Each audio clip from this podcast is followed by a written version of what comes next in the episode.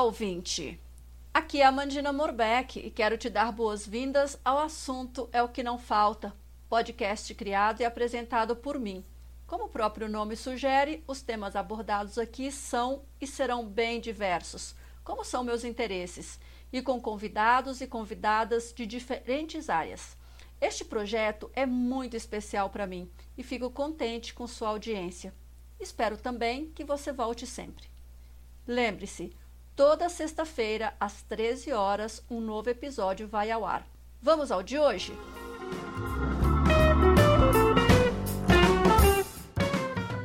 E aí, tudo bem com você, ouvinte? Este é o quarto episódio do Assunto é o que Não Falta. E minha convidada de hoje é uma chefe de cozinha incrível. Além de divertida, amorosa e ótima contadora de histórias. Ela é também uma amiga muito querida que a Mantiqueira me deu de presente. Vem comigo, porque tenho certeza que você vai curtir muito nosso bate-papo. Olá, Lorena, como vai você? Oi, Amã, tudo bem? Que prazer estar aqui batendo um papo com você.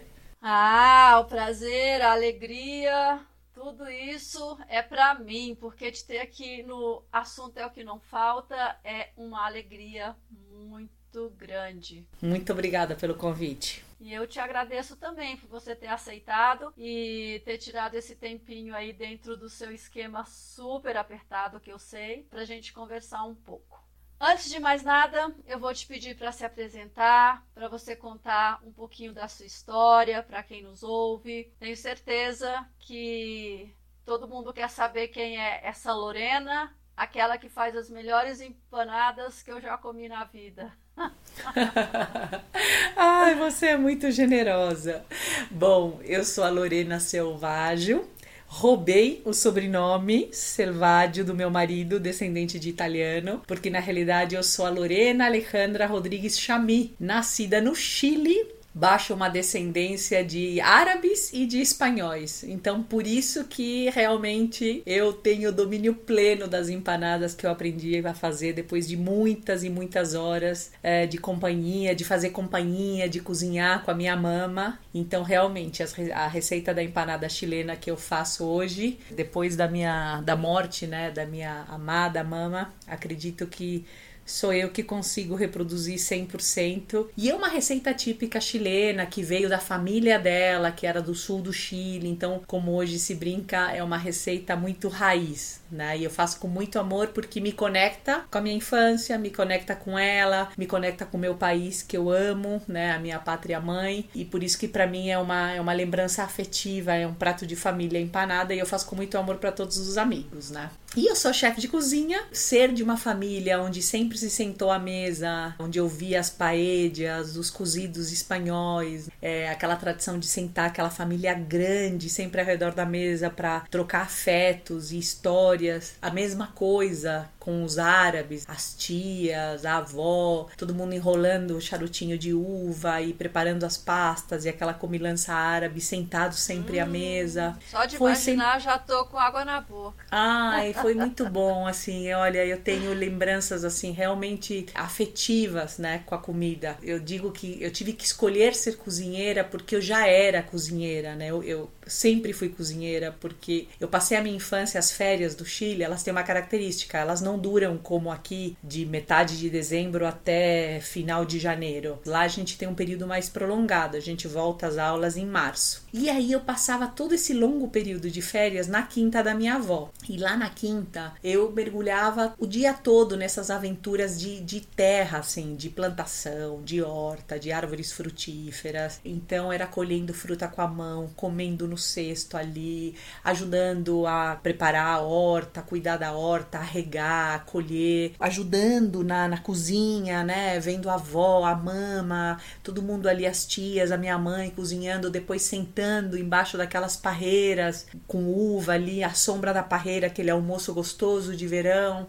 Tudo aquilo foi enchendo minha alma, assim. É, eu, eu lembro que teve um prato que eu fiz, acho que eu devia ter uns de 9 para 10 anos, eu aprendi a fazer codorna jerez E eu fazia, e hoje eu penso, olho para trás e falo, gente, uma criança de 10 anos preparando um prato típico espanhol, quer dizer, eu já era cozinheira, né? Super legal que a família me permitiu isso, a minha mama, minha avó, minha mãe me permitiu isso, incentivaram isso. E essa lembrança do afeto, de sentar à mesa, né, a família toda, isso é muito uhum. típico de espanhol, muito típico de árabe, né? O chileno recebe muito a mesa, o chileno sempre recebe com comida, é meio que uma comunicação afetiva. Então eu acabei vindo para o Brasil, meu pai veio trabalhar aqui e a gente veio meio a contragosto, mas o Brasil recebeu a gente muito bem. Eu, eu falo que o, que o chileno recebe com afeto a mesa, mas o brasileiro é muito carinhoso, faz a gente se sentir em casa, é muito alegre, foi muito receptivo. Então, a vinda para o Brasil foi muito rica, assim, né? E, e, essa coisa do tropical, de sair de um país frio para vir para um país tropical, foi muito fascinante, assim, inclusive na parte gastronômica, né? De ver as frutas, abacaxi, banana, essas frutas tropicais, maracujá, manga, a minha adolescência aqui também foi muito rica dessa abundância. E daí, quando eu tinha que escolher a profissão, pronto, eu quis ser cozinheira. Desculpa te interromper, só para saber qual a sua idade quando você chegou ao Brasil. Eu vim para cá, mãe, eu tinha 13 anos. Quando eu saí do terceiro colegial, eu não, eu não, me lembro se eu saí com 17 ou com 18, eu sei que eu escolhi que eu queria gastronomia. E naquela época, as referências gastronômicas que a gente tinha não são como hoje é, onde a gastronomia está é, em evidência, na moda, tem faculdades, temos muitos formandos é, em gastronomia.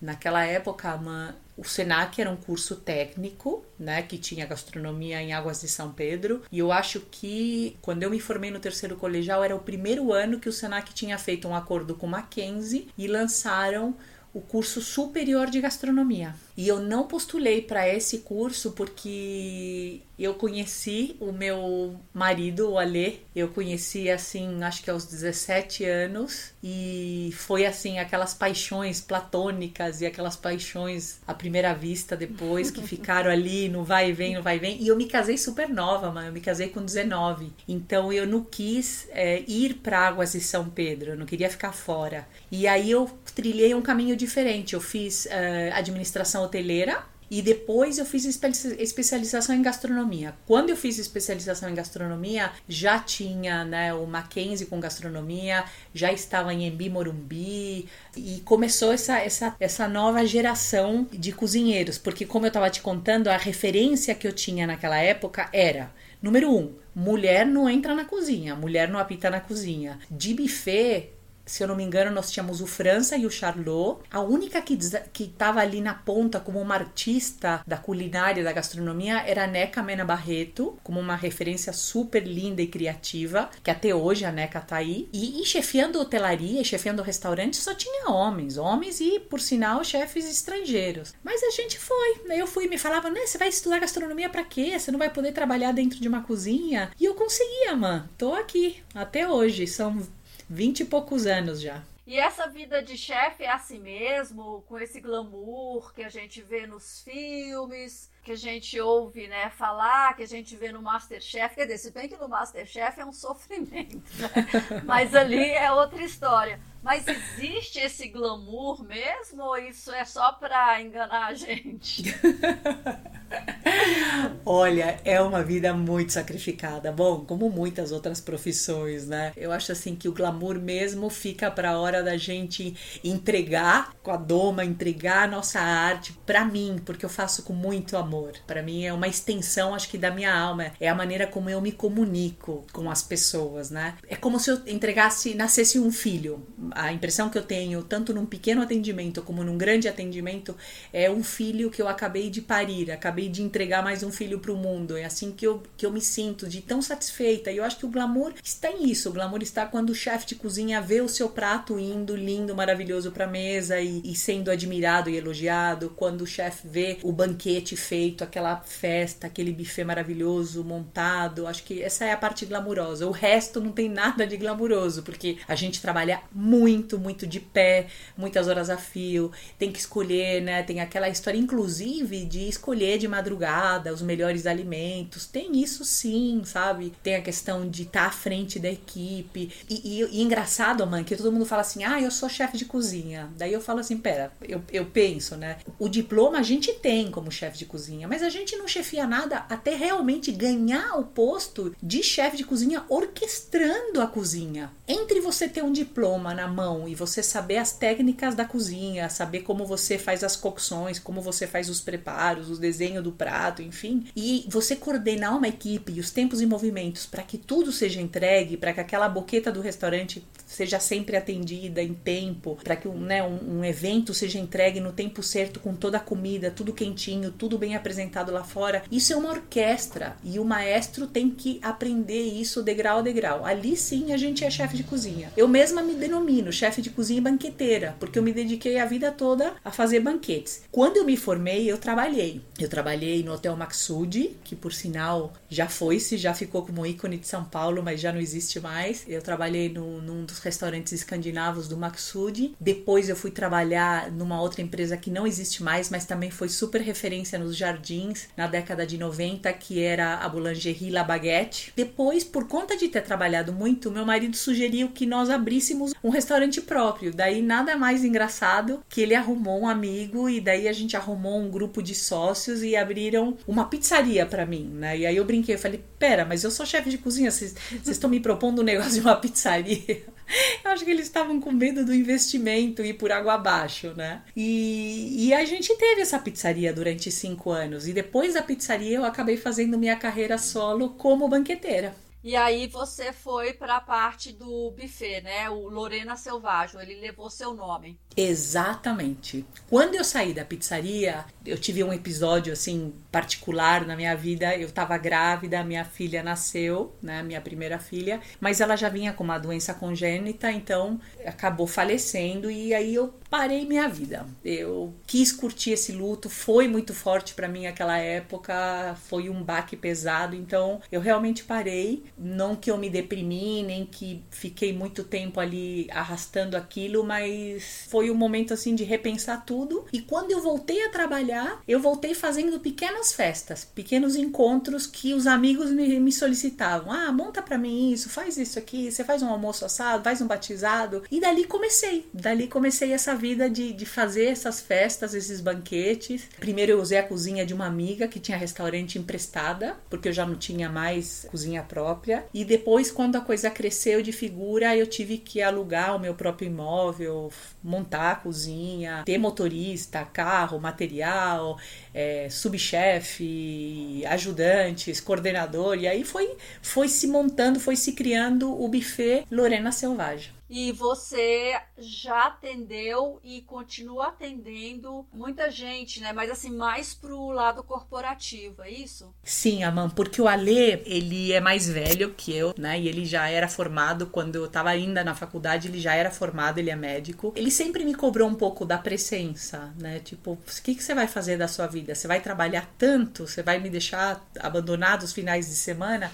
e mesmo tendo escolhido o mundo corporativo para poupar os finais de semana, tentando preservar minha vida pessoal. Eu escolhi o corporativo e dentro do corporativo eu cheguei assim muito alto, porque foram muitas empresas. É, a gente chegou nas presidências de muitas empresas. Eu atendi Grifes, Hermenegildo Dozenha, Dolce Gabbana, todas as, as, as presidências, Banco do Brasil, Itaú Personalité. Assim, sempre tive, sempre dei a minha cara, sempre fui à frente da minha equipe e sempre com um compromisso comprometimento, com, esse, com essa comunicação um pouco meio que aquela Lorena criança, aquela coisa emocional da gastronomia, essa minha comunicação da alma. Então, eu acabei tendo grandes parcerias, né? Eu, inclusive, fiquei muito tempo dentro da XP, eu cresci junto ali com a XP, mudando de prédio, crescendo, andares e tal, nesse super atendimento que tinha que ser de excelência. Então, a palavra sempre foi à frente da excelência. Muitos anos de Fórmula 1, eu fiz a Porsche durante muitos e muitos anos da Fórmula 1 e eu agradeço agradeço assim, eu sou grata a todos, a todos que me deram a chance, porque foram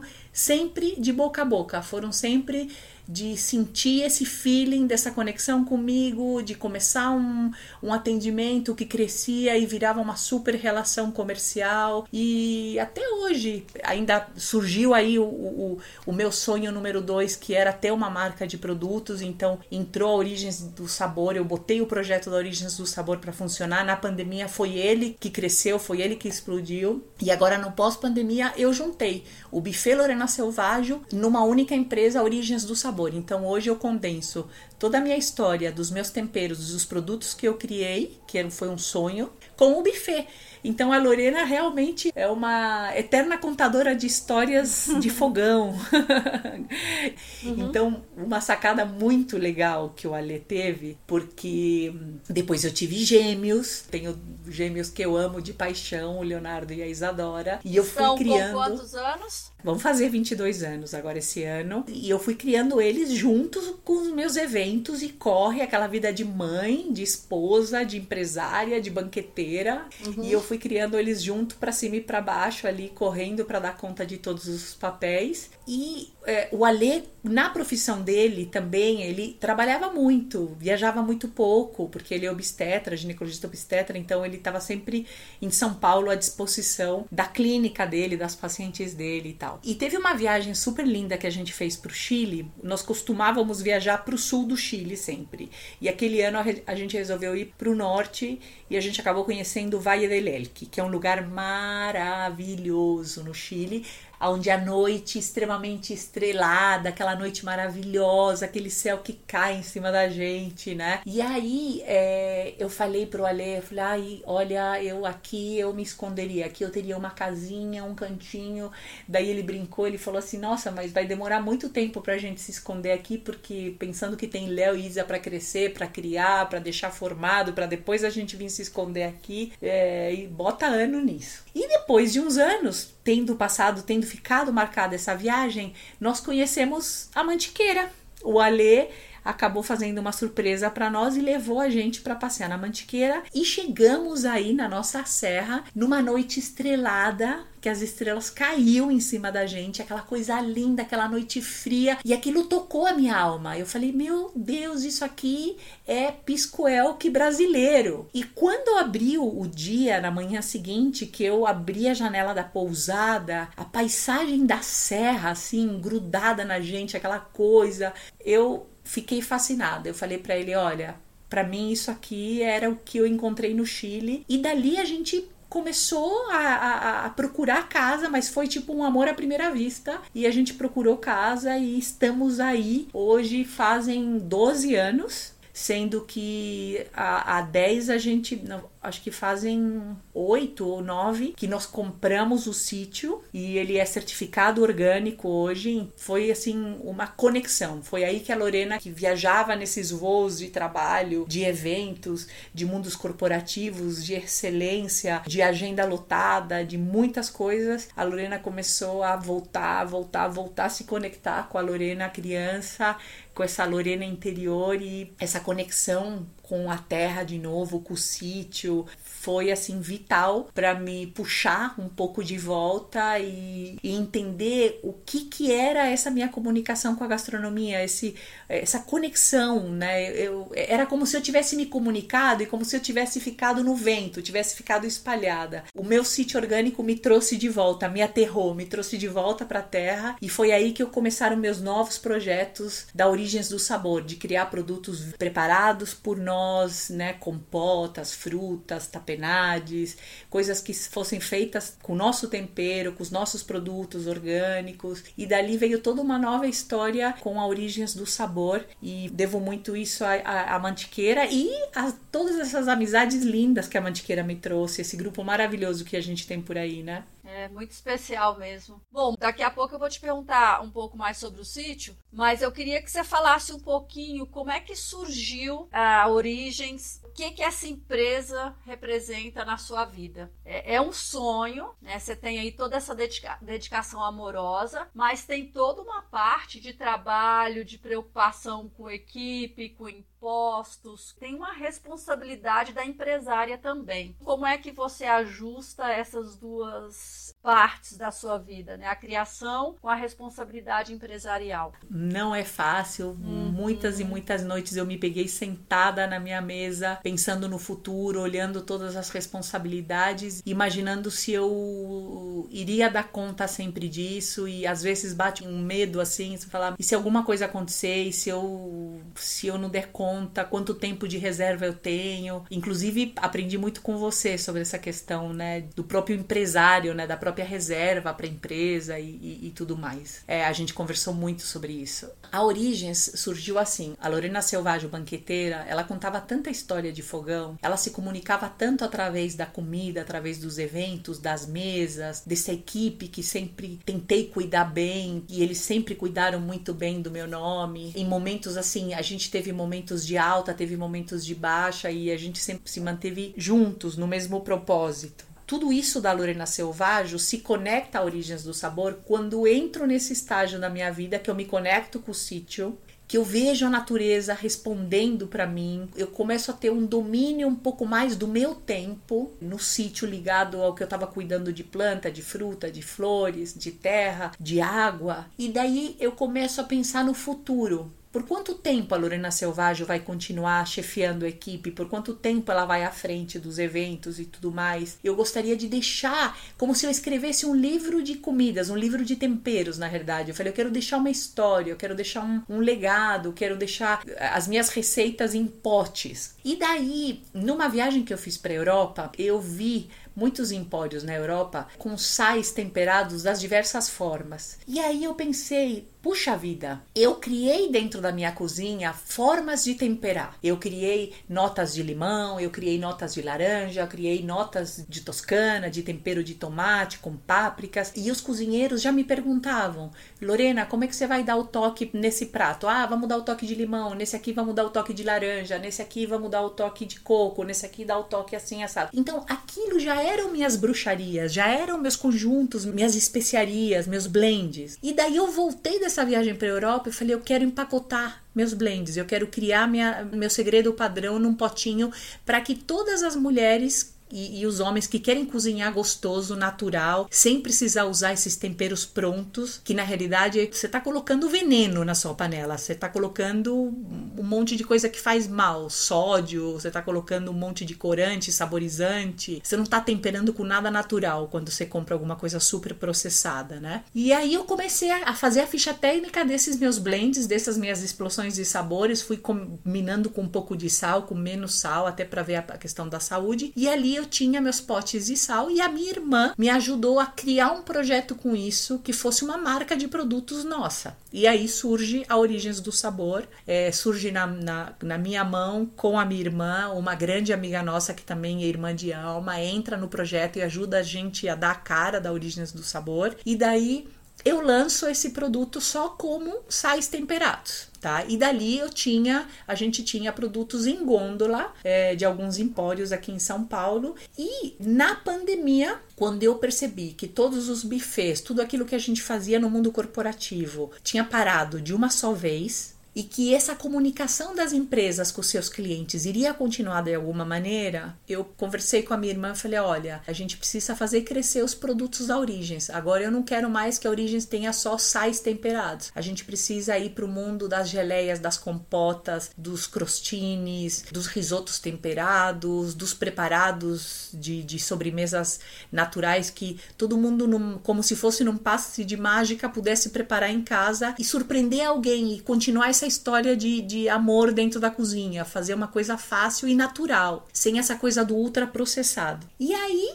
a Origens do Sabor tomou essa, essa, esse corpo e esse tempo que a pandemia deu, comparando com os eventos, foi o tempo que eu tive para formatar a Origens e daí a gente se reinventou com essas caixas gastronômicas e esses produtos. E foi um desafio, Amã, porque eu tive que aprender a lidar é, na, na, no, no banquete, na cozinha, a gente trabalha tudo para ser consumido ali na hora. Então tudo que eu preparo para você, você consome aqui no evento que eu monto e no máximo ele tem três dias de vida refrigerado. E é, dentro de uma caixa gastronômica a gente está falando de uma coisa que tem que ter uma vida de pelo menos 30 dias, 60 dias. Eu não quero usar nada que seja químico, né? Então eu tive que aprender muito sobre compota, muito sobre conserva, sobre tempo de forno e torradas e, e, bolachas e conservação, os conservantes naturais. Então foi muito legal, foi uma aprendizagem e aí surge a Origens e hoje somos isso, somos um buffet com o legado do buffet Lorena Selvagem e somos caixas gastronômicas que atendem o público social, mas claro, muito mais corporativo. Então a gente atende muitas empresas com caixas lindas, maravilhosas, que eles usam para eventos de relacionamento. E a gente tem uma lojinha também, onde lá todo mundo pode encontrar esses sais que foram os primeiros produtos da Origens e preparados de petit gâteau, de brownie, de pão de queijo. A gente tem algum, alguns dos produtos a gente coloca na lojinha online. Então, trabalho é que não falta, assim como assunto, né, mano? Assunto é que não falta, trabalho também não falta. Então, pro ouvinte, pra ouvinte que de repente fala: Nossa, eu fiquei com vontade de experimentar um sal feito pela Lorena, no seu site a pessoa pode comprar, é isso? Isso, www.origensdosabor.com.br. Lá tem acesso à nossa lojinha e lá dá para encomendar os nossos sais e algum preparado que tenha lá. Quando eu falo preparado, são esses pacotinhos, né, de, de petit gâteau, de brownie. É, eu já tive a oportunidade de experimentar várias coisas, né? Graças à sua generosidade. Você é minha degustadora número um.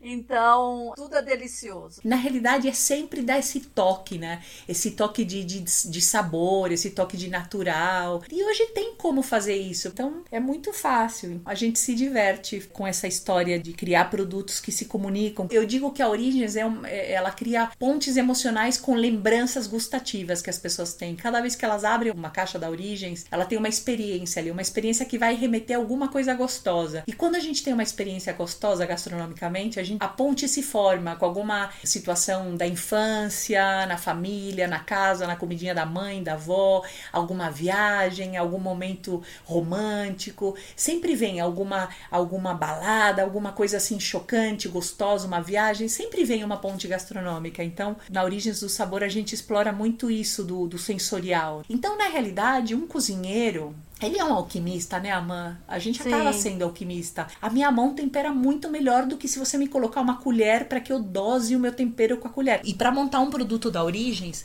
quando eu vou construindo um tempero da Origens, quando eu vou construindo um sabor para Origens, a minha mente vai me dizendo, junto com o meu nariz, junto com o meu, meu paladar, ah, tem que ter 20% disso, tem que ter 10% daquilo, tem que ter 1% disso. É incrível, Amã. Isso para mim é a experiência. Isso não tem preço mais, porque isso significa que eu tô há 30 anos fazendo a mesma coisa e aprendendo todos os dias. Então, é, realmente é uma alquimia. E sem contar que quando você toca qualquer coisa, né, um alimento, um sal, vai ali sua energia, é transmitir amor ao que você faz. Com certeza. E, e isso a, a, equipe acaba aprendendo, isso a, a, equipe acaba fazendo. Quando eu falo de uma equipe cuidada e que eles também cuidam de mim, é isso. Eles aprendem, eles aprendem a se comunicar como eu faço. Tem uma amiga minha querida que fala assim: às vezes eu penso, o que, que a Lorena faria agora? é, então é engraçado, né? Como a Lorena se expressaria nesse momento? Então é engraçado que você acaba marcando as pessoas com esse jeito. E, e, e os cozinheiros e todo mundo que vão abaixo de mim vai vai, vai dessa mesma maneira. Acaba sendo uma história, por isso que eu digo, são histórias de fogão, são histórias de temperos, histórias de culturas gastronômicas, né? Todo evento pra gente é importante, todo evento, um evento pequeno de 10, 15, 20 pessoas, até uma Fórmula 1, é, o desempenho que a gente tem que ter, o comprometimento, o horário, o cansaço físico, todo mundo passa do limite para poder entregar o melhor. E aí que tá essa, essa, esse amor, essa representatividade onde todos nós falamos a mesma língua, né? Todos nós nos, nos, comunicamos da mesma maneira. Várias equipes já passaram por mim, muitos deles estão em lugares melhores, estão espalhados inclusive pelo mundo. E eu sempre brinco, acho que ano que vem eu vou pegar minha mochila e vou me dar o gosto de visitar todos eles um por um. E é uma delícia, assim, é uma delícia ver que a gente acaba se espalhando pelo mundo e que a gente marca a vida das pessoas e cada um deles marcou também a mim. Então,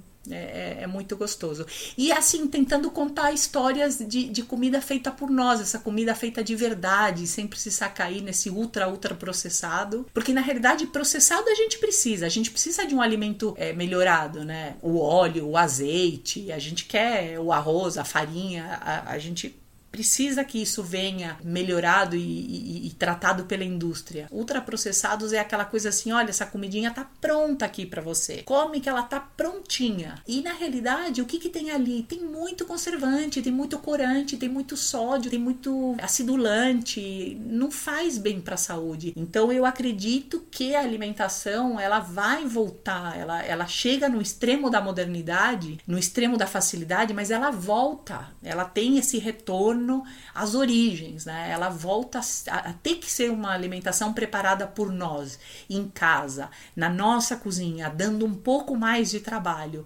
mas sendo fácil. Então, na realidade, quando eu faço meus temperos, eu quero que a pessoa tempere de uma forma super gostosa, mas sem nenhum conservante. Quando eu ensino alguma receita, que agora eu vou me colocar esse desafio de aparecer, de contar quem é a Lorena, de dar as dicas de Lorena ali, com a cara ali no vídeo, enfim, é para ensinar as pessoas a, a, a perder esse medo e, e, cozinhar rápido, surpreender e espalhar um pouco de amor ali e surpreender a pessoa que ama, filhos, marido, namorada, namorado, enfim, é, de uma maneira fácil e natural, sem precisar partir para esse negócio do junk food, né, só do fast food enfim. É, a questão também é o exagero. Eu só como, como, sei lá, só McDonald's ou eu só como congelados, né, que eu compro lá da marca X e tal. Eu acho que saber fazer esse equilíbrio também. Porque tem horas Sim. que a gente quer um McDonald's, né? Adoro! adoro, é, claro. Sei lá, uma, uma vez no semestre, alguma coisa assim. E é até possível também. Uma coisa que a gente fez aqui em casa por muito tempo é fazer marmitinha latinhas saudáveis e deixar ali para semana congelado, rapidinho você tira, faz ou leva para o trabalho. Tem muitos jeitos da gente comer mais saudável mesmo, porque às vezes a pessoa que te ouve agora, ela fala assim: "Nossa, mas espera aí, eu trabalho o dia inteiro, eu não tenho tempo de ficar lá fazendo minha comida". Quer dizer, tira algumas horas no fim de semana para fazer né, a sua comida saudável e vai comendo ao longo da semana. O preparo ali é só da da salada, como você gosta de falar, né? A saladona.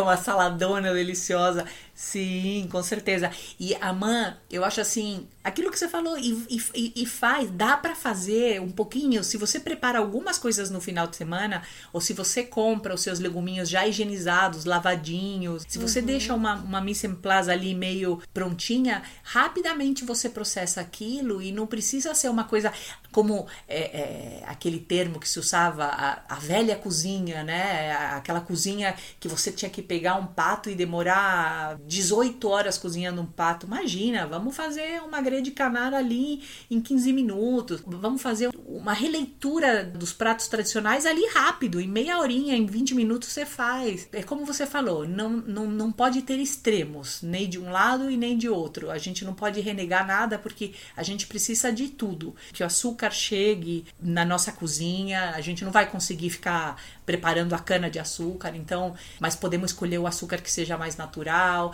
E tantas mulheres e homens que trabalham hoje em dia e eles têm prazer na cozinha, mas eles trabalham demais, são executivos, têm cargas horárias grandes, dá para tentar fazer uma coisa que seja de meio termo, como as auxiliares, as pessoas que trabalham na nossa casa, ensinar a, a trabalhar essa comida um pouco mais natural, Olha, se a gente partir colocando temperos naturais, já é o primeiro grande degrau, o primeiro grande passo. Desapegar daqueles temperos que dão sabor imediato à comida e que vão enrijecer as nossas veias e artérias, né? A longo prazo, todo dia, todo dia, ou dia sim, dia não, dia sim, dia não, a vida inteira, o que, que, que, que você vai fazer com aquilo no seu corpo? Como é que, como é que seu é. corpo vai se desintoxicar, né? Eu acho que é isso, é a, a, primeira coisa é preparar o que é natural. E aí, aos poucos, você vai se conectando com isso, né? Você vai fazendo a sua saladona, você vai fazendo o seu franguinho, ali uma coisa rápida. De vez em quando você quer um prato mais preparado, que alguém venha fazer, ou você compra feito, sim, claro. E depois, à medida que você começa a se alimentar melhor, você vai criando essa conscientização. Ah, mas isso que eu tô comendo é natural ou ele é super processado? Como é que é? Você vai buscando a cadeia. Mas como é que alimentam esse peixe? Ah, esse peixe é alimentado com antibiótico, com ração? Como é que funciona? É o que está acontecendo com o frango orgânico hoje. Aí, aos pouquinhos, cada um que vai se conectando nessa cadeia de preparar seu próprio alimento e de comer uma coisa mais natural, com o tempo vai amadurecendo essa cadeia. E aí a gente vai mudando um pouco o entorno da, do cultivo, da indústria.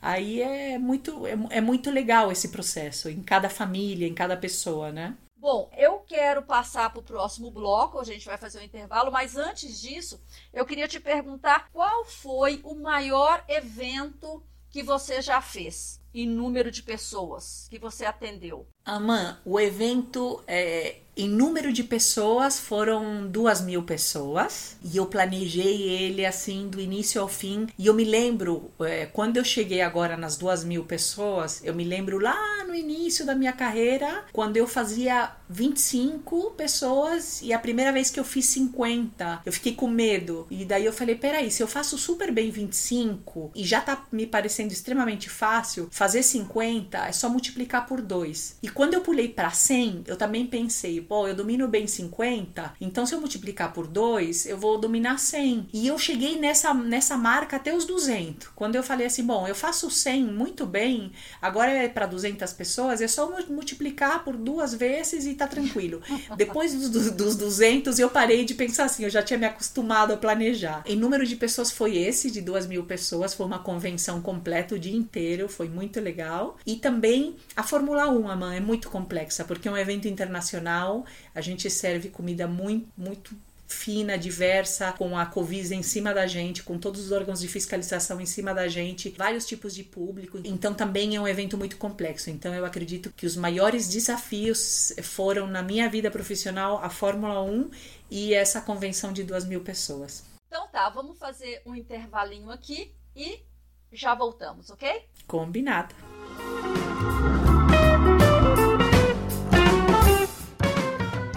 Volta ao bloco 2, eu quero te perguntar: você tem saudade do Chile? Ou você é uma brasileira já assim, tipo, ah, meu país tá lá, ok? Ou não? Tipo, ai, nossa, tô com saudade de ir lá, de ver a cordilheira, de rever meus amigos, meus parentes, como que é?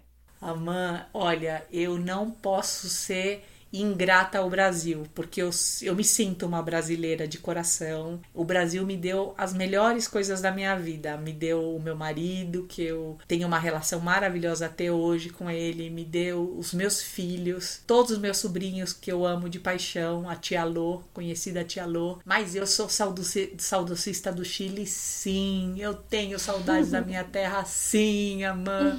Eu tenho saudades, sabe do que? Hum. É, o Chile tem uma presença muito marcante marcante da cordilheira. Aquela cordilheira tremenda, uma coisa que não, não se conhece no Brasil, não se vê. A serra, por mais maravilhosa que seja, ela é uma serra, ela não é uma cordilheira. Esse pedacinho de terra que sobra assim ao pé da cordilheira, que é o, o meu país, que é uma coisinha, uma tripinha compridinha ali, você demora duas horas. Em duas horas você percorre o percurso da cordilheira até o mar. Você imagina que numa extensão de duas horas de carro você atravessou o país, né? De comprido, ele é muito comprido, mas a largura é essa. E aí, essa presença da cordilheira é muito marcante. É uma coisa assim que, que marca uma presença, um magnetismo, cativa. E eu acho que tem a ver com magnetismo mesmo, dessa coisa da terra, do mineral. Sobretudo porque o Chile é um país que viveu de economia de extração de minerais, porque é um país considerado pobre, de, de terceira economia, por conta que era só de extração de minerais e agricultura. E eu tenho saudades do cheiro da terra chilena, do produto, aquilo que eu te comentei. Para mim, assim, comer pêssego da árvore, ameixa, cereja, damasco, não tem preço, é uma experiência, assim, é uma coisa que enche a minha alma. Eu sinto saudade de comer o pão chileno, de sentir assim essa a comida, o sabor da comida chilena. Tanto é que quando eu vou para o Chile, eu já vou criando meu roteiro gastronômico, assim, ah, já vou mandando mensagem para as primas, ah, me prepara isso, vamos comer isso, vamos comer aquilo, porque é uma delícia, assim. Então, eu tenho saudades do mar chileno que é geladíssimo, azul, profundo. É, o Brasil tem aquele mar tropical maravilhoso de águas verdes cristalinas, maravilhoso. O Chile é um, são, é, a areia é praticamente concha moída com um mar gelado azul profundo que é o Pacífico e eu sinto saudades. Eu mato as saudades desse mar gelado, sabe aonde? Nas cachoeiras da Mantiqueira. Eu entro em todas as cachoeiras feliz ah, da vida, feliz entro, da vida. Lorena, uma coisa que eu acho incrível no Chile é como ele é diverso. Você tem deserto, você tem aquela Patagônia maravilhosa, você tem o mar, você tem neve, é demais. Amã, a gente estuda o Chile quando a gente aprende geografia, sei lá, na quinta série. É... Tem vulcão, né? Tem vulcão. Pois é, e ativo, ativo ainda. A gente estuda o Chile como uma, uma louca geografia, porque é isso. Tem tudo lá. Tem até a Antártida, tem um pedaço da Antártida, tem Sim. a Patagônia, aí tem a, a, região central, os vinhos, né? O uhum. cultivo da região central é maravilhoso. Aí depois sobe para o norte, os minerais, o mar, os frutos do mar, de cabo a rabo, rodeados de, de mar, com uma flora do mar Pacífico gelado gelado. É, é, incrível, assim, é fascinante. A minha avó me disse uma vez assim: Filha, eu descobri aonde mora Deus. Eu falei: Aonde? Torres del Paine, na Patagônia. Ela me disse isso. Então eu tenho que chegar um dia lá. Eu não conhecia ainda Torres del Paine, eu quero conhecer, porque ela conhecia vários lugares, Isla de Páscoa, que também é um lugar mágico, né? O deserto de Atacama eu já conheci, fiquei apaixonada e é mágico, assim. E o que eu conheci do Chile, eu cheguei até Porto Montt, Chiloé, que é a primeira parte do sul, né? Não chega a ser Patagônia, com os vulcões, é fantástico. E as colonizações, Amã, uma super colonização alemã lá embaixo no sul, assim como aqui em Florianópolis, né? E aí você vai indo, você chega lá pro norte, que tem a mistura, né, com o pessoal da Bolívia, com os índios chilenos daquela região do norte. Muito legal, é muito bonito. Eu adorei, assim, o que eu vi essa parte que a sua mama falou, Torres del Paine, de tudo que eu já vi, eu já né, visitei muitos países, andei bastante, mais de 20 países, quer dizer, é pouco, né, diante do tanto de lugares que ainda tem para ir, mas já deu para ver um pouco do mundo. E realmente Torres del Paine é especial, o lugar mais lindo que eu já fui. E essa combinação de montanha, gelo, com lago de degelo, rio de degelo, a cor da água, uma coisa impressionante. Eu tenho muita vontade de voltar e explorar mais mesmo. E por Sim. que frequência você vai lá, Alô?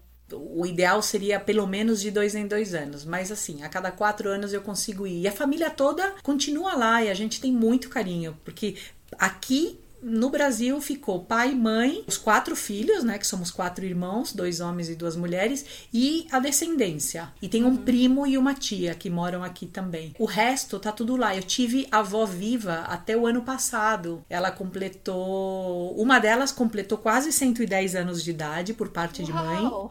Fantástico. Puxa, demais fantástico, assim, a longevidade dela. E a minha avó, por parte de pai, morreu no ano que ela ia completar 100 anos. E aí ainda continuam, todos os tios estão lá, primos, amigos da infância, então sempre é muito bom voltar para o Chile. Você é bem interessante, porque ao mesmo tempo que você tem esse amor pela natureza, esse amor pela mantiqueira, pelo seu sítio orgânico, você também é apaixonada pela Pauliceia, né?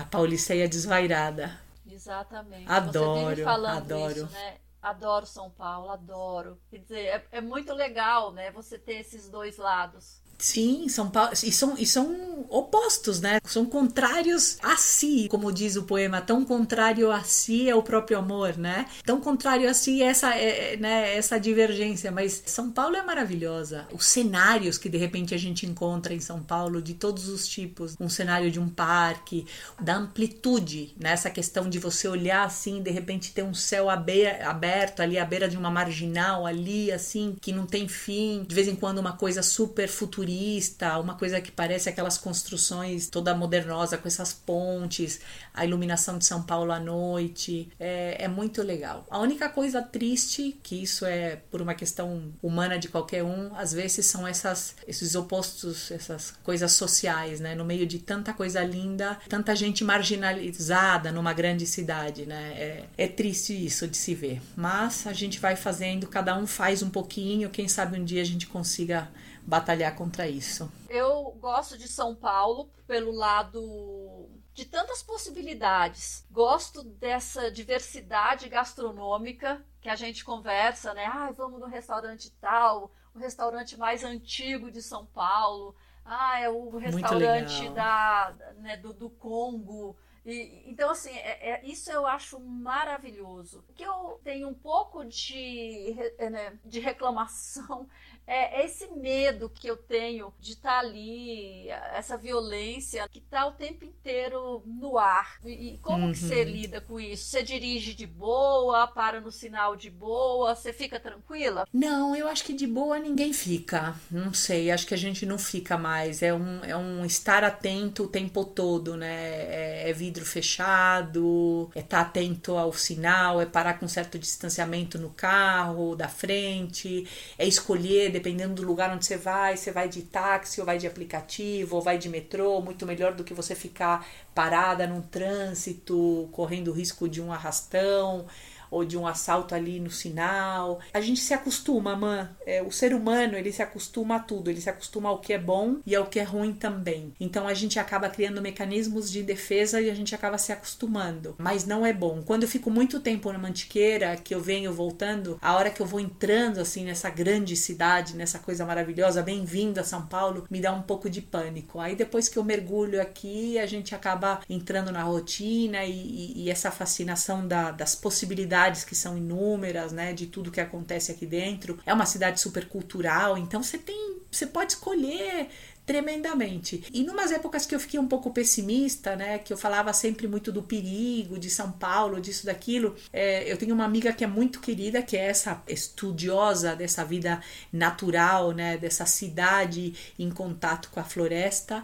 Ela me falava assim, é, Lorena, é uma questão de ponto de referência. As notícias sempre vão ser notícias ruins, mas da mesma maneira que acontecem tantas coisas ruins em São Paulo, na mesma proporção, ou se não mais, acontecem coisas muito boas, tem projetos muito lindos, tem gente fazendo uma total diferença em praças, em isso, em comunidades e não sei o quê. Então, na realidade, é só o que é mais noticiado. E isso aprendeu a sossegar um pouco o meu coração, e é verdade, dependendo do pelo ângulo que você quiser olhar a cidade. E aí, e, e São Paulo, você sabe que ela tem a premiação de cidade, a maior cidade gastronômica do mundo, pela diversidade gastronômica do mundo. Olha que fantástico, eu não sabia. E aí eu volto para te perguntar: o que você faz fisicamente e o que você sente no seu coração amoroso quando você está no seu sítio, cercada pelo verde, pela água que corre da montanha, naquele seu cantinho tão especial? Ai, Amã, eu, eu sinto assim, é, é como se eu atingisse o Nirvana. eu li uma Olha, vez o significado do que seria o Nirvana. É, é, é, eu acredito que eu, eu entro em conexão ao estilo, ao nível Nirvana. Eu me sinto completamente estaciada, atemporal. O tempo ali não existe, é uma conexão com o todo, assim, é, é uma conexão com a água, com a terra, é, a minha mente sossega, Uh, eu fico ali, presente, 100%. Me conecto com a plantinha que eu estou cuidando. Eu gosto de cuidar das flores, eu gosto de cuidar das folhas. Eu vou vendo, eu aprendi com o tempo um pouco da permacultura, né? Uhum. A cuidar do sítio orgânico. Então, ah, essa plantinha precisa disso, essa árvore precisa daquilo. E, e, e outra coisa, cozinhar sempre, né? Cozinhar sempre. Eu tenho meu cantinho o Ale deu de presente uma área gourmet ali com meu fogão a lenha. Eu brinco que ele é extremamente realizador. Então eu sonho e ele realiza. Eu acho que é uma parceria que dá muito certo por causa disso. Aí eu sonhava com meu cantinho gourmet. É tipo assim, amorzinho, eu tô sonhando com fogão a lenha. aqui, é, sabe assim, com aquele forno incrível para fazer uns assados, uns pães, assim do lado, uma churrasqueirinha. É, tô sabendo, né? Porque aí você sabe que ele vai, tipo, vamos fazer, porque também você fica, ai, o Ale, o amor da minha vida, mas você também é tudo para ele, vamos combinar. ah, acho que é uma dupla que deu certo, é um amor que deu certo, graças isso a é Deus. Lindo, isso é lindo. A mãe é, eu acho assim é tão interessante porque a gente tem que, como um segredo, assim, eu, eu sou casada há 33 anos, né? E um segredo de, de relação é você não cobrar do outro aquilo que ele não pode te dar. Olha para aquilo que pode te dar, sabe? É, a, a pessoa que está ao seu lado, ela pode te dar tantas coisas legais, tanto, tanto, tanto. Por que você vai olhar para aquilo que não pode ser dado, né? Uhum. Então é, dentro do que pode ser dado, ele me deu já tantas e tantas coisas assim. Eu acho que ele me deu tantas flores, tantas árvores, porque assim, eu passava por algum lugar e eu falava assim: hum, ai, olha que fruta, ai, olha que delícia isso, nossa, olha aqui, não sei o que. Não dava uma semana, dez dias, aquilo já estava plantado no meu sítio, para mim, sabe? Que assim, lindo. eu sempre, é incrível, tudo aquilo que foi plantado tem muito e muito e muito assim do que eu falava, olha que linda essa flor, olha que legal essa fruta, ai, eu me lembrei que eu quero ter lá, é, sei lá, é, ameixa, pêssego, e lá, lá tá os meus temperos, quando ele sabe que eu começo a procurar eh, temperos que são difíceis, que são estranhos, lá vai ele nas lojinhas de muda, ele aparece com os temperos e planta na horta, então assim, é realmente uma construção de amor, então para mim aquilo tudo é muito muito farto. É farto de amor, é farto de vida. A natureza parece que grita, a natureza parece que as árvores e as flores falam comigo. Eu, eu, eu acredito, eu acredito que nós não somos o único planeta na galáxia que tem vida. Isso é uma convicção minha. Mas eu nem, eu nem fico viajando e me preocupando com o que possa ter lá fora no universo, porque aqui nesse planeta tem tantos seres que eu brinco que eles são extraterrestres. Eu fico brincando com todos os meus seres extraterrestres lá no sítio. São araucárias gigantes, são árvores. Eu brinco, eu olho para tudo isso e eu vejo personagens. Parece que eu vejo eles vivos, assim, com a carinha, com o nariz, com o rosto. Para mim, é o meu jardim de fadas. E fora toda essa conexão ainda tem as minhas panelas, o meu fogão ali, a lenha que ficou turbinado. Então eu tenho para me divertir. Tem amigos que falam assim: você nunca vai se aposentar, você adora trabalhar em São Paulo, você adora. Mas assim, quando eu penso em tudo que eu ainda quero realizar no sítio orgânico, eu nem penso em aposentadoria, eu só penso em mudança do tipo de atividade só, porque tem muita coisa pra gente fazer ainda lá. Então é muito legal, assim. E fisicamente é um sobe e desce, porque ele ele é um, um terreno com declive, né? Então é um sobe lá e volta para cá. E eu coloco aquela bombinha de fazer irrigação eu boto aquela bomba nas costas com minhas botas é, protetoras lá com sete léguas, aquelas botonas para me proteger de, eventualmente de alguma picada de cobra e tal. E eu entro por esse mato ali em cima e vou cuidando das minhas árvores e a gente não vê o tempo passar. E a gente que mora na roça vê como é necessário manter esse cuidado com a terra, porque antes de mudar para cá, eu sempre gostei, né, de, de viajar e ficava em pousada. É, nossa, que lindo! Essa grama sempre maravilhosa, né? Que eu pensava, aquele, aquele verde. Aí você vai e vai morar na roça. Quer dizer, é tão lindo, é tudo lindo, mas, meu, dá um trabalho você sim, manter sim. tudo aparado, não usar veneno porque tem, tem formiga, você aprender a proteger né, as plantas porque tem o fungo. Né? Então, assim, é um aprendizado mesmo pra gente. Super, super. E, super. e necessário, é um e necessário todos os dias. Eu tenho um rapaz que vem me ajudar, ele roça para mim e tal, mas tem coisas que só eu que faço. Eu gosto também de mexer.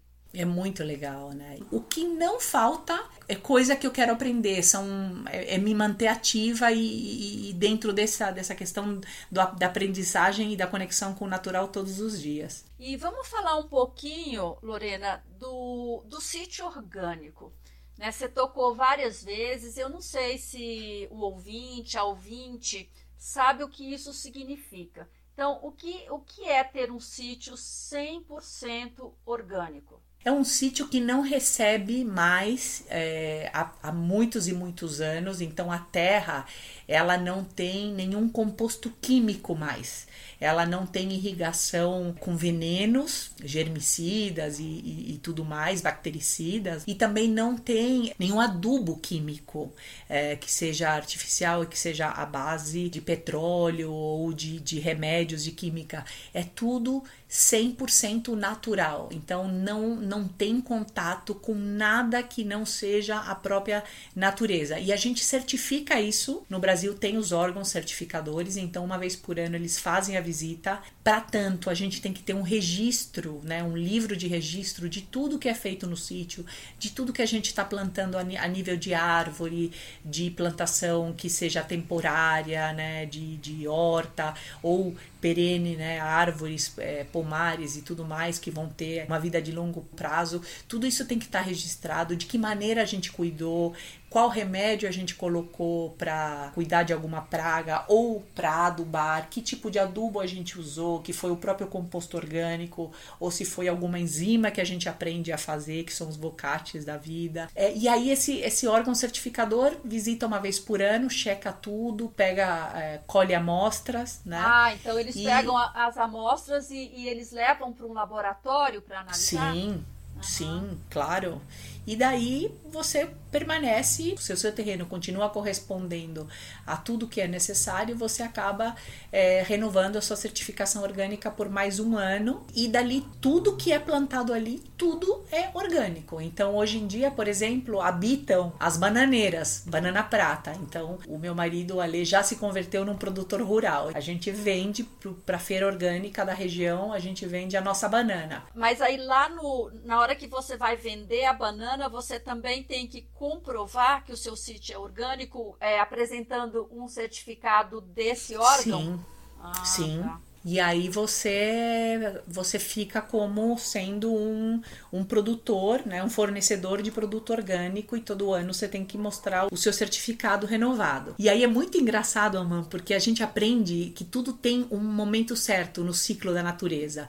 Então, quando uma, uma árvore vai dar fruto e ela é nova, Aí você fica esperando aquele fruto, ai que delícia, olha, vai dar, a manga vai dar fruto, e aí você fica curtindo assim. Aí de repente parece que você pisca o olho da noite pro dia, aquele fruto já tomou tamanho certo para você colher. Quando você vai lá, o passarinho já comeu. aí você fala, ah, não acredito, que passarinho malvado e tal, né?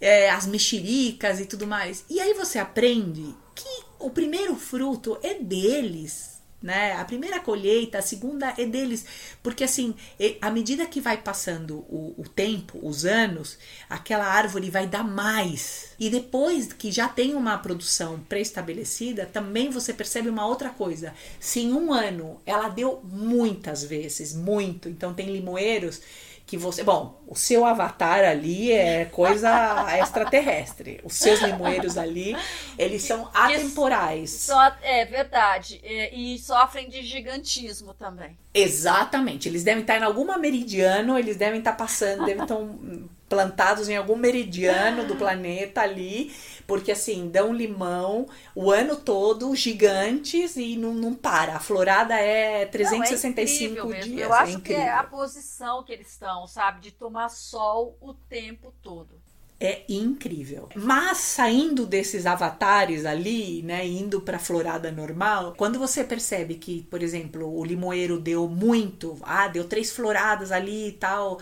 na próxima, depois de seis meses, deu florada de novo e de novo teve colheita de limão ou de laranja, no ano seguinte vai ser um pouco menos. Então tem as safras, né, que nem maré cheia, tem a maré cheia e tem a maré um pouco mais baixa, quando baixa a maré. E mais no início, quando a árvore é jovem, o primeiro fruto, as primeiras é, colheitas vão ser dos passarinhos e a gente tem que ficar feliz, tem que ficar feliz, tem que entender que é para eles. Quando sobra, quando dá o excesso, é para o ser humano.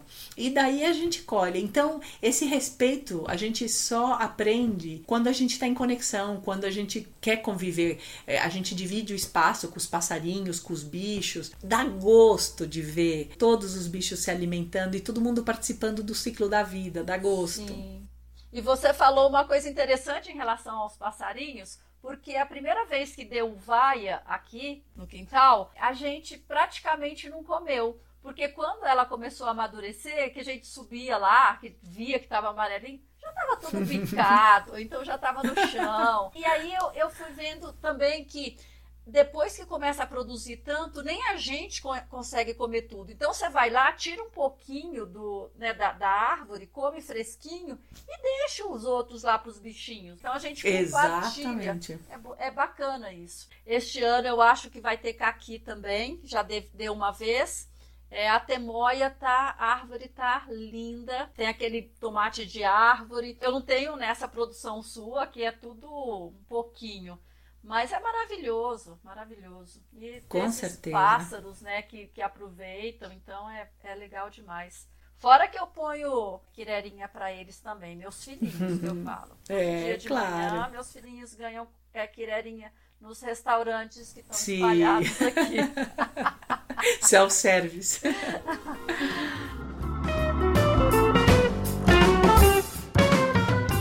Amiga, eu gostaria muito que você agora falasse um pouquinho sobre a comida de verdade. Você sempre toca nesse ponto e eu queria que você falasse para o ouvinte, para ouvinte, eh, eh, o significado dessa comida de verdade. Amã, essa comida de verdade é a comida preparada por nós, em casa, dá trabalho. Sim, é aquela comida que dá trabalho, é aquela comida que faz sujeira no fogão, mas é aquela comida que carrega o nosso afeto. É aquela comida que alimenta o nosso corpo, a nossa alma, que alimenta os nossos filhos os nossos entes queridos, né?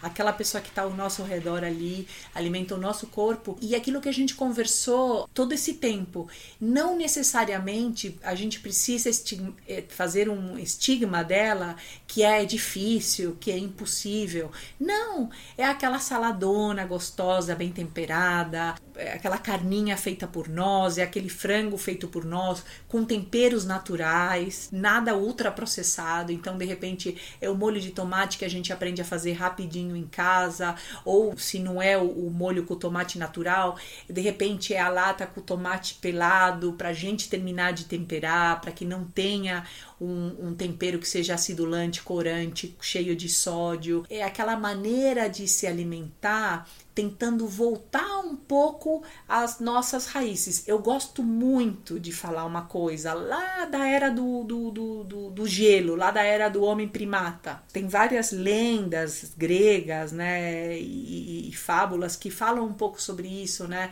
Tem até uma que que coloca a gente assim, o humano abaixo de zero, quer dizer, quando Zeus não tinha nenhuma virtude já tinha espalhado todas as virtudes no planeta, chega o ser humano ali para ver o que, que ia sobrar para ele, e aí Zeus entrega o fogo, no sinal de, bom, eu te entrego o poder, eu te entrego o fogo. Mas para o homem primata, quando descobriu o fogo, é, foi o que tirou a gente da cadeia é, alimentar. Nós, éramos, nós fazíamos parte da cadeia alimentar, os nossos filhos eram comidos, nós éramos na, nada nesse círculo todo. A gente tinha a inteligência, então a gente acabava, a nossa razão acabava ajudando ali essa coisa da sobrevivência, a gente acabou aprendendo, né? O histórico da geração foi criando uma sobrevivência, mas o fogo que fez todo mundo se afastar.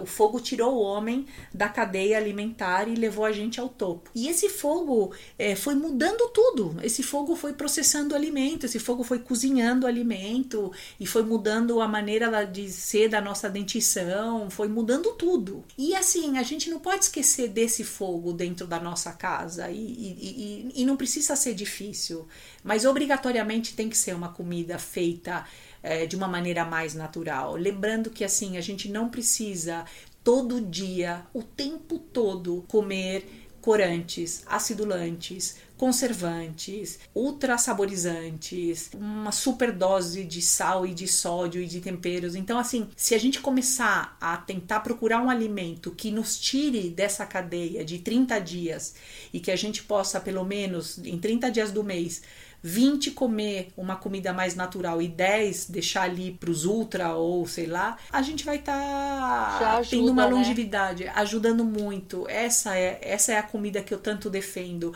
Não sou contra a indústria, a gente depende do, como eu falei para você, depende do, do que a indústria traz, da farinha, do óleo, do azeite, dos grãos que vem para nossa mesa, que entram na nossa casa, na nossa dispensa. Mas vamos, vamos, vamos escolher o que entra. De tudo isso, vamos escolher o que entra, entendeu? Uhum. Bom, ainda falando sobre o que nós colocamos no prato, ainda que não seja orgânico, dá para a gente colocar mais verduras, legumes e frutas na nossa dieta no dia a dia, não dá? Assim, não só quando a gente compra no mercado para levar para nossa casa, mas mesmo quando a gente come fora também. O que, que você acha? Primeiro vamos falar, mesmo defendendo a bandeira orgânica e tendo um sítio orgânico, não é sempre e todos os dias que eu tenho acesso a, todo, a tudo orgânico. Então, simplesmente o que vale é, é, a variedade, é a quantidade de cores de legumes e de frutas e de folhas que a gente vai processar e lavando super bem, direitinho, deixando de molho para tirar qualquer resquício de agrotóxico ou de adubo né, químico, enfim, tá ótimo para nossa saúde, né?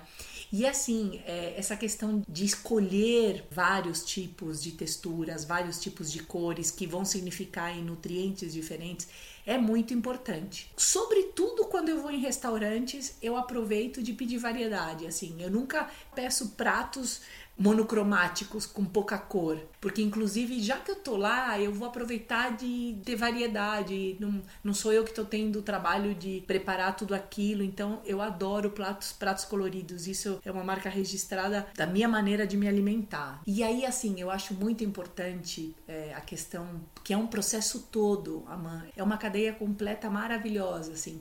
A primeira coisa que eu te diria é estar presente para poder se alimentar. Se alimentar é tão sagrado, é um ato tão importante que a gente deveria, assim, no meio dessa correria, desse mundo meio é, cosmopolita, é, capitalista, que a gente vai sempre atrasado, sempre correndo, parece que o tempo vai escorrendo das nossas mãos, nós deveríamos parar e praticar o ato da presença na hora da gente se alimentar porque dessa maneira a gente conseguiria escolher melhor o que a gente vai comer, olhar para aquilo, saborear tudo aquilo de uma maneira presente para ter uma experiência conosco, para nós, para nossa saúde. E aí vem todo um processo, Amã, assim, primeiro da escolha do com que que a gente vai estar tá se alimentando, das cores, das texturas, é, depois assim a maneira como a gente vai mastigar aquilo, para poder ativar a saciedade. Quanto mais a gente mastiga, mais a gente ativa a questão Estar da saciedade. presente é tão importante porque é um ato sagrado.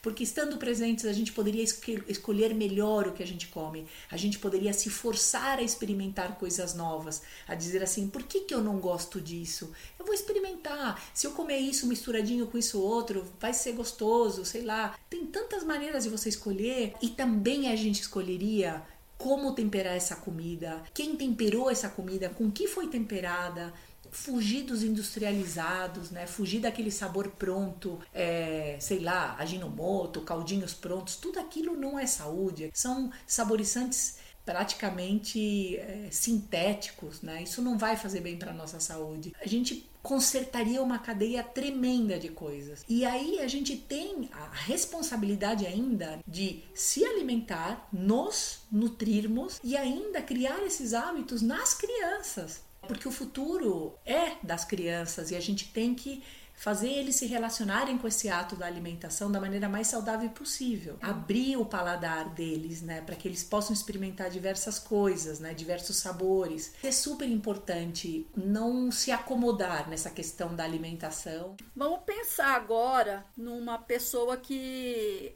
está saindo da faculdade ou de um curso técnico em gastronomia e você com essa experiência toda, o que, que você diria para essa pessoa? Né? Assim, o que, que ela precisa observar? O que, que ela precisa aprender para se tornar um chefe de verdade?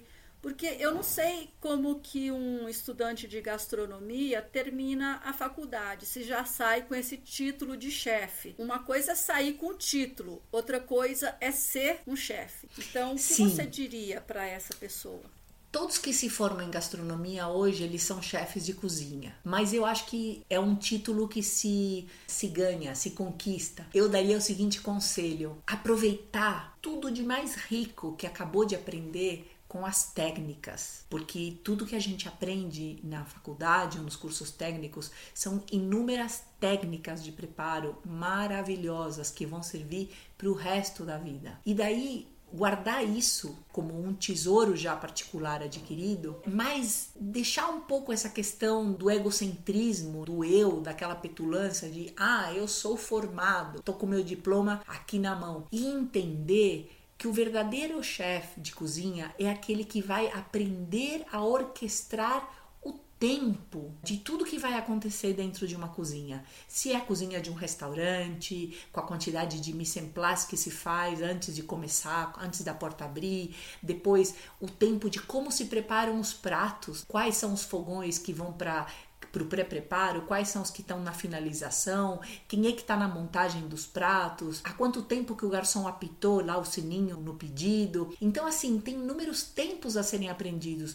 Na cozinha de um buffet, como é que se inicia o tempo dos canapés? Os canapés eles têm que estar tá fresquinhos, mas eles não podem ser feitos horas e horas e horas antes do evento começar. O tempo do canapé frio, do quente, entrar com o jantar, com a salada, sem demorar demais, porque para nada interessa e, e, eu sei que deve ser assim, eu imagino que seja assim, por mais que você vá, você vá no, no, no restaurante mais estrelado, é um saco, é terrível, acaba a emoção e entra uma falta de humor quando a comida demora demais. Tem o tempo certo da pessoa esperar para receber aquilo, tanto no restaurante quanto na festa, no buffet, e as coisas não podem ficar atravancadas. Se você recebe uma salada, na sequência tem que vir o prato principal, não pode ter tempos longos entre isso. Então, assim, é entender que só estão carregando a técnica, o tempo, essa magia da orquestra, da equipe se mexer, da equipe sincronizar, e você verdadeiramente se torna chefe de cozinha quando você canta os momentos de uma cozinha harmoniosamente.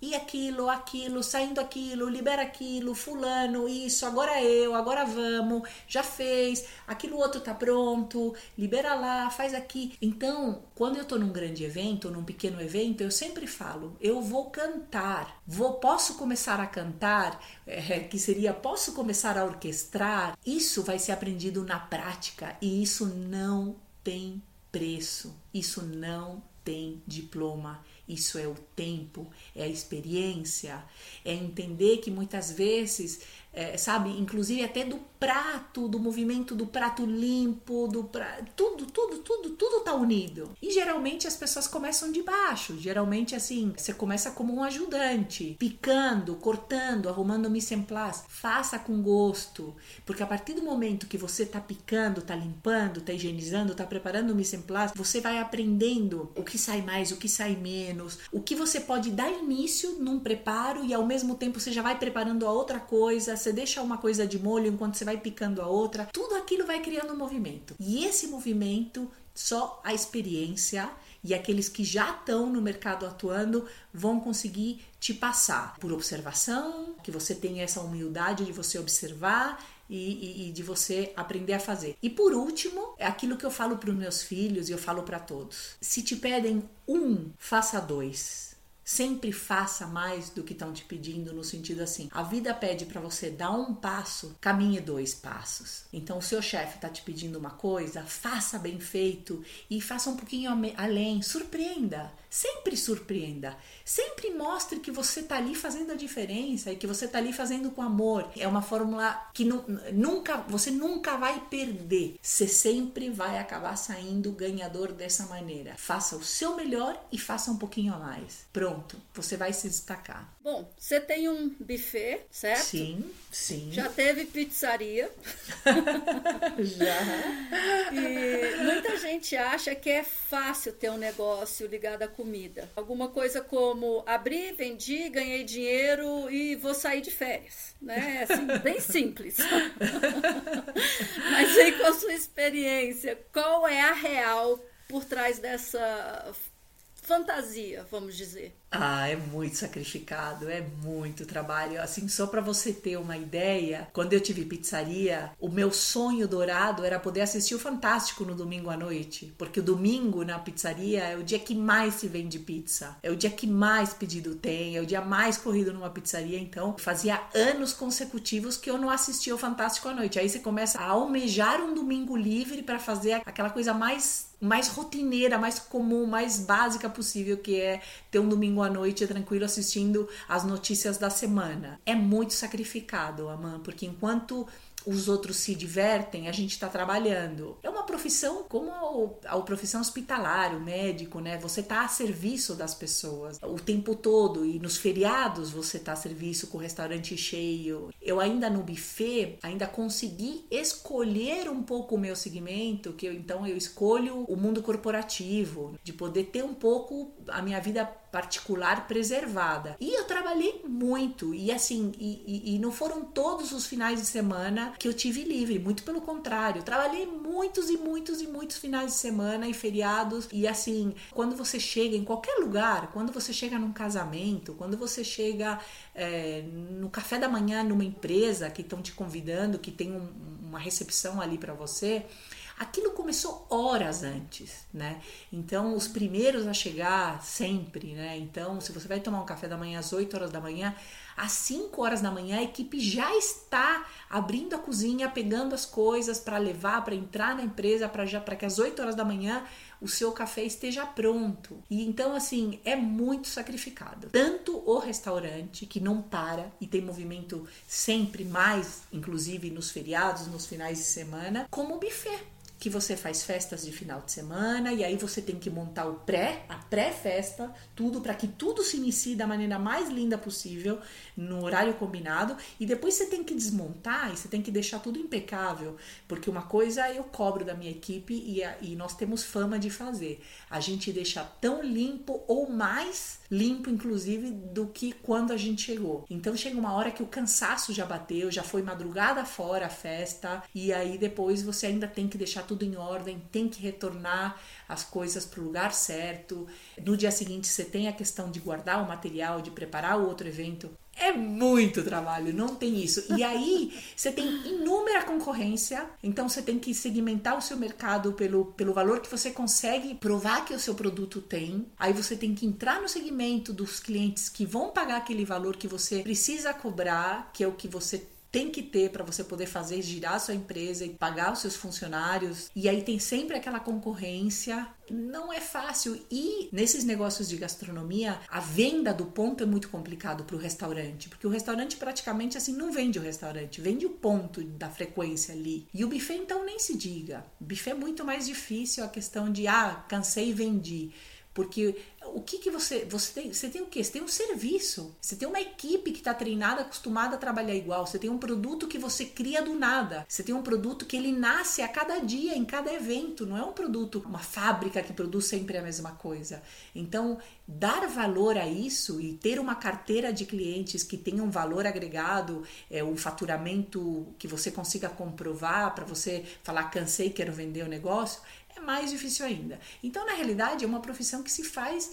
Ganha-se dinheiro? Sim. Sustenta-se famílias? Sim. Mas dá muito trabalho e, e, tem que ter muito amor envolvido, senão não, vale o esforço. É, e, e, eu pergunto isso porque é uma ilusão de muita gente mesmo achar que é é simples, tipo, ah, eu vou abrir, eu vou vender, eu vou ganhar dinheiro. Quer dizer, a pessoa, se ela não tem grana suficiente para pagar uma boa equipe, ela vai ser prisioneira daquele trabalho e muitas vezes com muito mais esforço, com muito mais dedicação do que se ela fosse empregada, né? Você falou tudo e tem muitas variáveis. Você pode ter uma excelente ideia, mas se você não consegue pagar uma boa equipe para te ajudar nisso, você não consegue entregar esse produto. Você pode ter uma excelente equipe, você pode ter um excelente produto, se você não escolhe o ponto certo para você vender aquilo, para que o cliente cliente consiga chegar até você, tudo foi-se por água abaixo. Hoje em dia, com a internet, ainda você consegue se comunicar online com o público, que facilitou muito isso.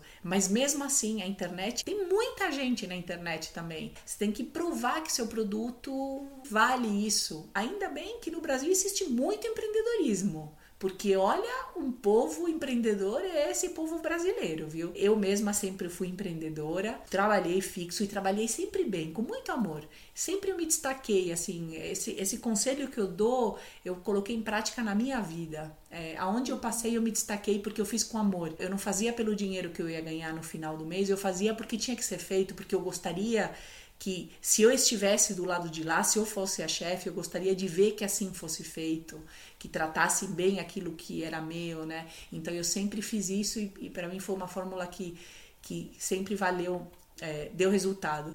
Bom, Lorena, esse papo tá muito bom, mas a gente já está caminhando para o encerramento. Você quer acrescentar alguma coisa que eu não te perguntei, que você pensou que podia falar? Eu acho que só realmente chamar as pessoas para essa questão de, de estar presentes e de aprender a se alimentar melhor. É um ato sagrado, a comida é um ato sagrado, é uma delícia. Que não seja mais uma preocupação. Ah, eu preciso resolver isso, eu preciso resolver o assunto da minha alimentação. Não, que seja uma escolha presente, alegre, com responsabilidade, pensando que a gente faz parte de uma cadeia tremenda, se a gente ajuda um produtor orgânico, a gente está movendo uma cadeia, a gente tem as crianças que vão ver o que a gente faz, o que a gente consome, ensinar eles. Então, que seja um ato presente e vamos ter muitas experiências gastronômicas, vamos guardar muitas lembranças, que cada um consiga guardar muitas lembranças gastronômicas de viagens, de encontros, de restaurantes, porque assim, para mim, os amigos, a família, a felicidade, ela é compartilhada. E se ela for compartilhada ao redor de uma mesa, tanto melhor. É isso aí. E vamos marcar de conversar muito mais, vamos dar dicas para esse público, vamos incentivar, instigar e provocar para que todo mundo aprenda a ter esse olhar um pouco mais carinhoso com a comida, tá bom? Com certeza, eu inclusive já anotei aqui mãe cozinheira e paladar infantil. Nós vamos falar mais sobre isso, aprofundar é, sobre isso. E eu queria só complementar uma coisa em relação a estar presente na hora da alimentação, que é deixar o celular de lado. Isso já se faz, né? Quando a gente senta à mesa, a primeira coisa que eu falo é: ah, deixa o celular para lá ah, vamos respeitar esse momento, né? Com certeza. E você vê hoje em dia, né, o quanto tem de amigos, né, e de casais nos restaurantes, cada um no seu mundinho ali esperando o prato ser servido. Exatamente. Não, não, vamos, vamos compartilhar, vamos vivenciar experiências. E a mesa parece que torna isso um lugar mágico. Muito bem, maravilhoso. Como é que as pessoas podem te achar nas redes sociais? Amã, o nosso site do buffet é www.origensdosabor.com.br. O nosso Instagram é origensdosaborblends e o meu particular lorena.selvaggio. Eu apareço muito mais nas mídias da Origens, mas de vez em quando eu também coloco um pouco das minhas aventuras no lorena.selvaggio. Eu vou deixar na descrição do episódio todos os links, né? Porque aí o ouvinte, a ouvinte, se interessar, é só clicar ali já ir direto para o seu site ou para os seus perfis. No Facebook você não falou, você tem no Facebook também? Também, tem também. Origens do Sabor Blends. E nós temos o canal do YouTube na Origens do Sabor, que inclusive tem umas receitas bacanas, tem receitas já gravadas, tem receitas com os nossos produtos, com os temperos e com os produtos que eu já criei. E ainda nós vamos aprontar muita coisa no canal do YouTube esse, esse ano também vou aparecer mais. Lorena, super obrigada mais uma vez por estar aqui. Sei que voltarás. Eu te agradeço, com certeza voltarei. Ah, que bom. Para contar mais causos pra gente. Então, fica aí um beijão e até a próxima. Até a próxima. Um beijo grande para você também. Obrigada. Então, ouvinte, espero que você tenha curtido também e não vá embora, porque no próximo bloco tem a dica da Amanda.